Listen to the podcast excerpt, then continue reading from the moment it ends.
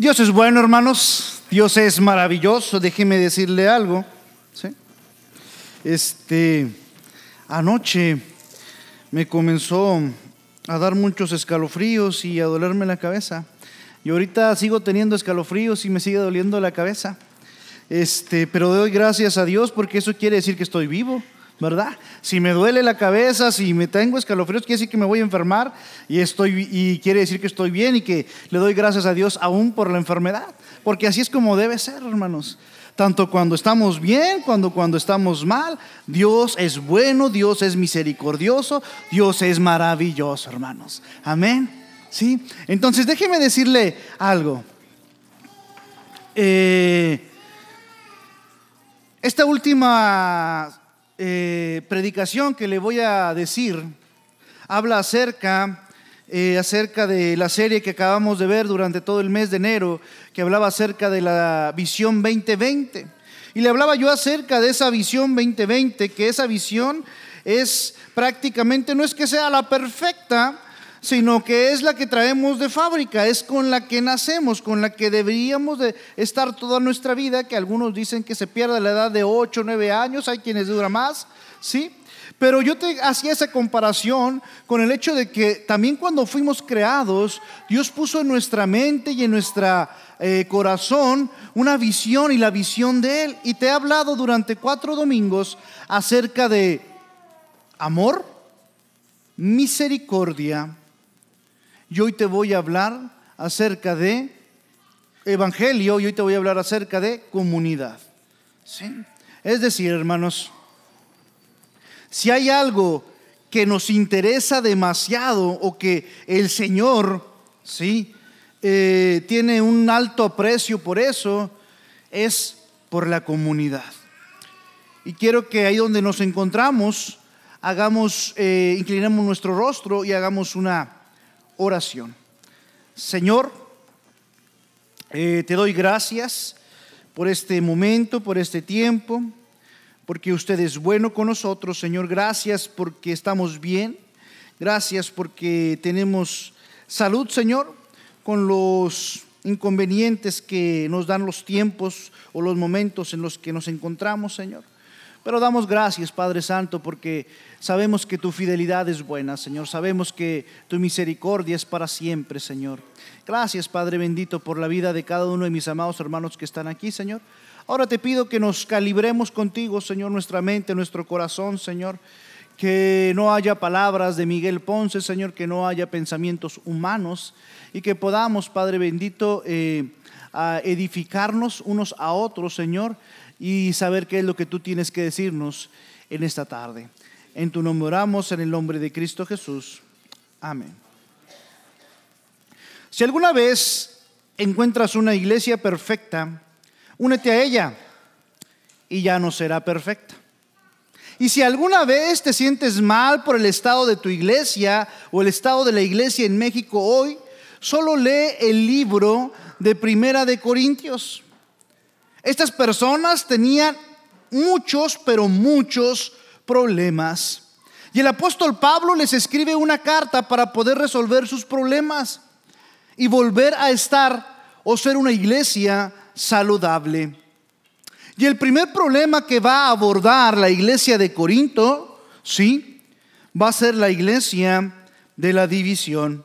Déjeme leérselo en Primera de Corintios 1, verso del 10 al 13, porque ahorita leímos al principio el capítulo 10. Sí, se equivocó el hermano.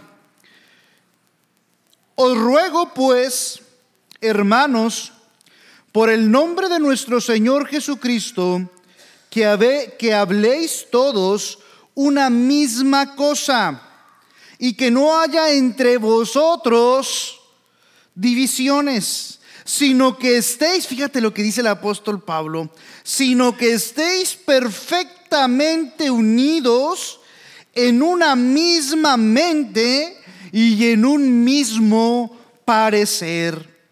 Porque he sido informado acerca de vosotros, hermanos míos, por los de Chloe, que hay entre vosotros contiendas. Quiero decir que cada uno de vosotros dice, yo soy de Pablo y yo de Apolos, y yo de Cefas, y yo de Cristo. ¿Acaso está dividido Cristo? ¿Fue crucificado Pablo por vosotros? ¿O fuisteis bautizados en el nombre de Pablo? Y fíjate cómo el apóstol Pablo va a comenzar a hablarle a la iglesia local en Corinto acerca de este problema que se tenía. Y durante el capítulo 1, 2, 3, 4, el apóstol va a hablar acerca de las divisiones que se encontraban en ese lugar. En 1862, si mal no lo recuerdo, hermanos, el Benemérito de las Américas le dice a la comunidad europea que les va a pagar los 80 millones de pesos que les debe, pero que lo aguanten un poquito, que ahorita no hay dinero. A Inglaterra se le debían 72 millones, a España 6 y a los franceses 2. Y los franceses tenían el ejército más poderoso de aquel entonces. Y dicen, vamos a cobrarnos a lo chino. Y van a invadir o van a eh, pisar suelo nacional por el puerto de Veracruz.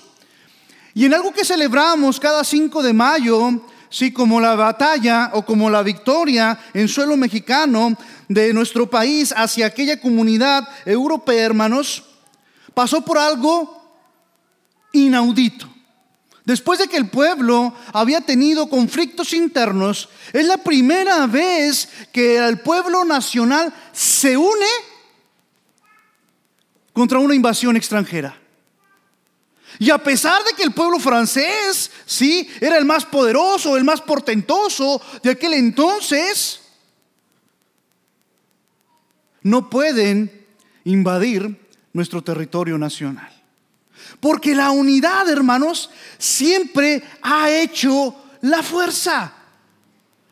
Cuando nosotros nos encontramos todos divididos y caminando por algún otro lado, es muy fácil que podamos ser doblegados. Estaba viendo eh, con Tanairi una película acerca de Nemo. Bueno, ella la vio 15 minutos, yo vi las dos horas. Y en la película esa, eh, a un pescado, unos pescados, casi al final, los van a atrapar. ¿sí? Y el Nemo ¿sí? les dice a los pescados, cuando los agarra la red, eran un montón de pescados, ¿sí? Que comiencen a nadar todos hacia abajo, porque todos estaban nadando por sin ningún lado. Entonces cuando estaban nadando por sin ningún lado, hermanos, pues eh, la red los comenzaba a levantar muy rápidamente. Pero cuando el pescado les comienza a decir que naden todos hacia abajo, hacia abajo. En la maquinaria, bueno, es una caricatura. La maquinaria se rompe o se eh, descompone y salen todos los, los pescados. Porque se hace una sinergia. ¿Sí? Hay una unidad. Entonces, el apóstol Pablo, hermanos, en la carta a los Corintios, ¿sí? Quiere él o lo que Él quiere para la iglesia en el istmo de Corinto, ¿sí? Es que no se dividan. Y Pablo nos va a dar tres consejos en estos versículos acerca de cómo trabajar con el conflicto en la iglesia. Dice el apóstol Pablo en el verso 10. Os ruego, otras traducciones usan la palabra, te lo suplico, los, les exhorto, les ruego, les ruego, les suplico. Prácticamente en el original la palabra implica, sí, que quería que este tipo fuera algo, un asunto serio, un asunto, este, eh, eh, de mucha importancia, de mucha índole, sí que tenía que resolverse. Por eso el apóstol Pablo dice, amados Corintios, les ruego. ¿Sabes por qué?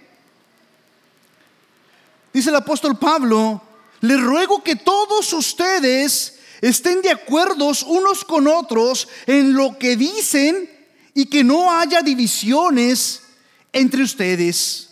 La palabra eh, griega que utiliza el apóstol Pablo tiene que ver eh, con la palabra que nosotros usamos para división, que es cisma. De ahí proviene esa palabra. Cuando Pablo dice que no hay división ni cisma, quiere decir que no debe haber peleas verbales entre estos creyentes. Ni chismes, ni murmuraciones, ni odio, ni rencor, ni amargura. Es más, entre las siete cosas que abomina el Señor en Proverbios dice que abomina la lengua mentirosa y el hermano que crea disensión entre los hermanos. ¿O no? Dice que las abomina el Señor. Porque la división del cuerpo, me gustó la escuela dominical que tuvimos en la mañana y le decía yo al hermano, Ayúdame, este, porque no quiero decir lo mismo que voy a decir en la escuela dominical, decirlo en la predicación, porque íbamos a hablar casi más o menos del mismo tema. Y quería traerle algo eh, diferente. Pablo les dice, ¿por qué deberían ocuparse en esto, hermanos y hermanas? Algunos de la casa de Chloe me han informado que hay disputas entre ustedes. Fíjate, A Pablo le preocupa porque ya no solamente era un asunto interno,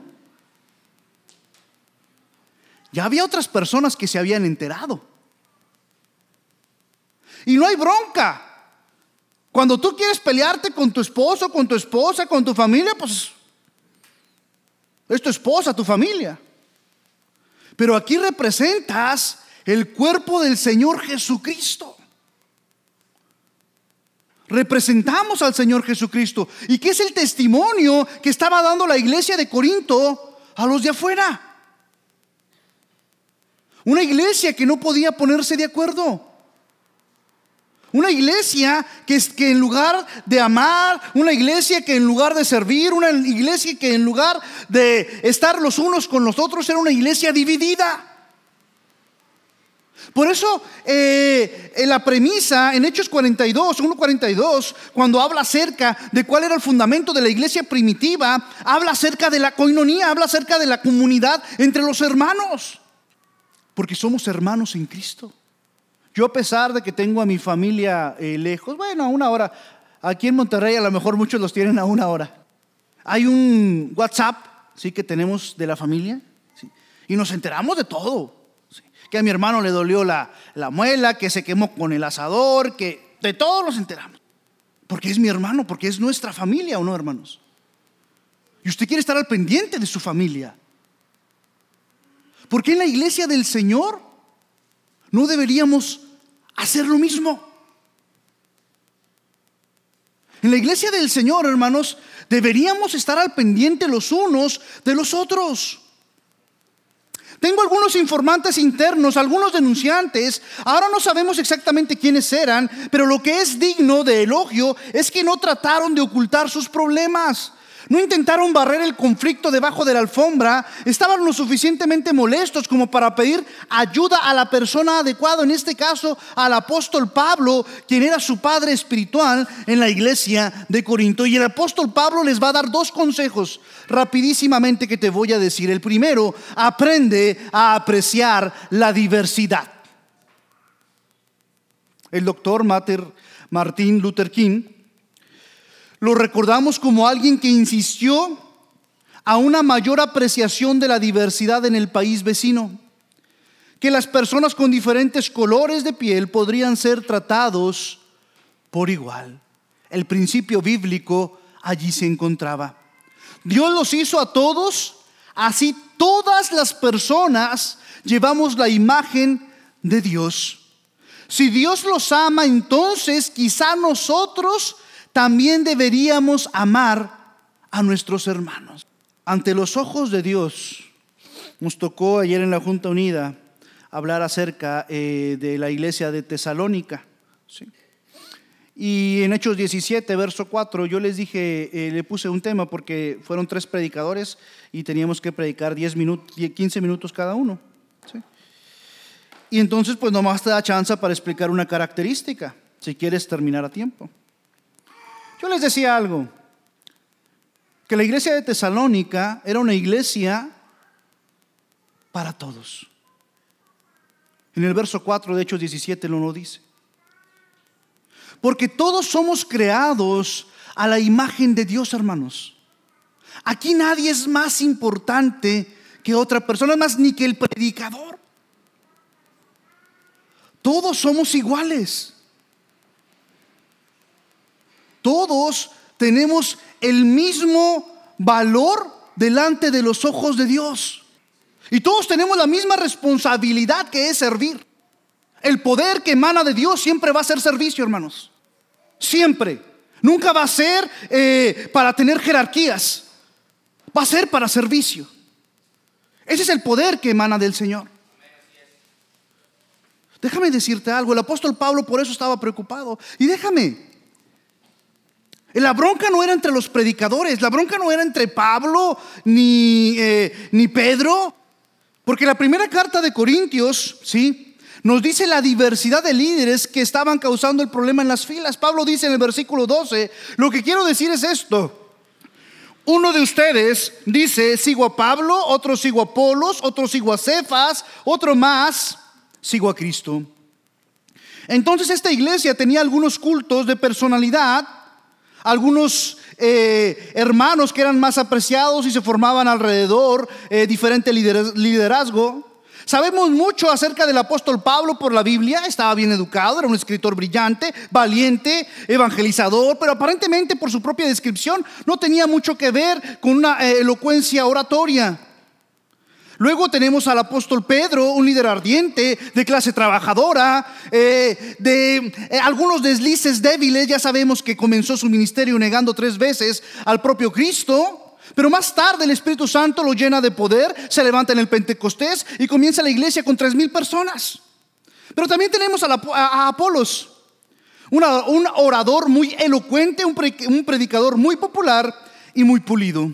Los tres tenían diferentes, eh, diferentes personalidades fuertes, pero ellos no fueron los que causaron las divisiones. Fueron las personas que lo siguieron las que salieron del camino y comenzaron a preocuparse más por su líder terronal favorito que por la unidad que se debiese mantener en Cristo. Un escritor escribió, vivir arriba con los santos que amamos, sin duda será la gloria. Vivir abajo con santos que conocemos, bueno, esa es otra historia. David exclamó en el Salmo 133, hermanos, qué bueno y agradable es cuando el pueblo de Dios vive unido en esa unidad maravillosa de parte del Señor. Pablo insistió en la epístola a los Romanos, eh, eh, capítulo 14, verso 19, hagamos todo lo posible para hacer lo que conduzca a la paz y a la edificación mutua. 12.18, si es posible, en la medida que dependa de ti, vive en paz con todos. Fíjate, si depende de nosotros, vive en paz con todos. ¿Cuántas veces los conflictos dependen de nosotros, hermanos?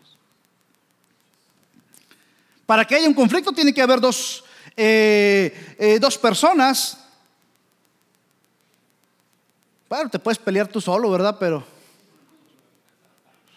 por lo regular tiene que haber dos personas. Entonces, en cuanto dependa de nosotros, estemos en paz con todos, dice el apóstol Pablo. El hermano Whitfield, eh, en alguna ocasión, sí, le preguntaron que dónde estaría el hermano John Wesley, otro gran predicador. Y a pesar de que tenían diferencias eh, teológicas, eh, pensaban que Whitfield iba a decir, no, pues eh, este, Wesley ni siquiera va a tocar al cielo. Y la respuesta del hermano dice, yo creo que no lo vamos a ver. Oh, la gente ha dicho, eso es todo, así debe de hablarse. Dice, porque estará tan cerca del trono de Dios y nosotros tan lejos.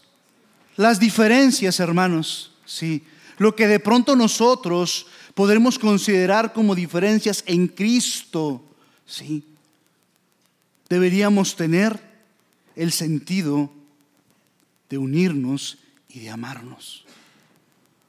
Porque a final de cuentas, en eso se va a reducir el Evangelio. Por eso, para la iglesia primitiva o para la visión de Dios, es importantísimo, hermanos, que haya coinonía en la iglesia local. Necesitamos este tipo de actitud cristiana. Necesitamos apreciar las diferencias entre, nosotros como un soplo de aire fresco. Qué aburrido sería que todos fuéramos exactamente iguales. Ahora leamos el verso 13 de Primera de Corintios. Dice, ¿está dividido Cristo? ¿Fue Pablo crucificado por ti? ¿Fuiste bautizado en el nombre de Pablo? La respuesta obvia o la respuesta a estas preguntas es no, no, no, no. Cristo no está dividido. Pablo no fue crucificado por nosotros. No fuimos bautizados en el nombre de Pablo. Solamente hay un Salvador y un Evangelio, hermanos. Solamente hay un mediador, dice el apóstol Pablo a, Corinta, a Timoteo. Solo hay un mediador entre Dios y los hombres, que es Jesucristo, hombre. Nada más, hermanos. Cristo, sí, debería ser nuestro principal motivo. Y si nosotros tenemos a Cristo como nuestro capitán y como quien, nuestra, como quien es nuestra guía, entonces vamos a entender cuando el apóstol Pablo en el verso 10 les llama hermanos y hermanas. ¿Te fijas? Dice el apóstol Pablo, os ruego hermanos. Porque ese recordatorio tan sutil que hace el apóstol Pablo supone que estas personas debemos pertenecer a la misma familia. Y estoy hablando de una familia funcional, no de una familia disfuncional. Pablo dice que todos somos parte de la familia de Dios, así que debemos llevarnos bien. Para que podamos estar perfectamente unidos en un mismo pensamiento y en una misma mente. En un mismo pensamiento y en una misma mente. ¿En qué, en qué mismo pensamiento, hermanos? ¿Y en qué misma mente? Decía el apóstol Juan, porque Dios es amor. Así lo resume el apóstol Juan. Dios es amor. Nadie puede, yo no puedo decirle, sí, que amo a mi esposa, ¿sí? si estamos peleados o si estamos divididos en la casa. Usted no puede decir que ama a su esposa, a su esposo, ¿sí? Si tiene unos encontronazos todo el tiempo con ellos? Porque nosotros deberíamos, hermanos, sí, tener ese amor del Señor Jesucristo. Porque entonces cuando la iglesia tiene ese amor de parte del Señor, hermanos, la iglesia es luz allá afuera. Por eso dice el apóstol Pablo, una misma mente un mismo pensamiento. ¿Cuál pensamiento? El de Cristo. El de Cristo. ¿O qué no es para lo que estamos en la iglesia? Para estarnos perfeccionando, para llegar a la estatura del varón perfecto. Pero debe aplicar a nuestra vida, hermanos. Debe transformarnos a nosotros. Porque entonces si nosotros nos centramos en Cristo, Vamos a entender lo que el apóstol Pablo quería decirle a los corintos. Hermanos, es imposible que la iglesia del Señor esté dividida. En una ocasión escuché una ilustración muy interesante, ¿sí? que decía, que llegó alguien quejándose. Es que no me gusta eh, eh, la música, no me gusta la predicación, no me gustan las bancas, no me gusta el color de la iglesia, no me gusta esto, no me gusta aquello, no me gusta lo otro. es que todo está mal en la iglesia. Y le dice el predicador, toma un vaso de agua, ¿sí? Llénalo completamente, da tres vueltas a la iglesia sin que derrames ninguna gota. Y luego vienes a verme. Y el muchacho hace esto, va con el predicador y le dice, le empieza a preguntar, ¿viste el color eh, de la iglesia? ¿Viste eh, el bote de basura que estaba lleno? Vistes a los hermanos tales, vistes a esto, vistes a aquello, vistes lo otro. Y dice, no, no podía ver nada porque eh, tenía que estar enfocado en el vaso para que no se me cayera ninguna gota de agua. Si nosotros nos enfocamos en Jesús, hermanos, si nosotros nos enfocamos en Cristo, sí, entonces lo que nosotros venimos a hacer es agradarle solamente a Él. ¿sí? Que no haya nada que interrumpa nuestra comunión, nuestra adoración, nuestros pensamientos con el Señor. Pero cuando no, vamos a fijarnos absolutamente en todo. Por eso la iglesia primitiva, sí, tenía como eje central las oraciones, el partimiento del pan, la doctrina de los apóstoles y la comunión entre los hermanos. La comunión entre los hermanos.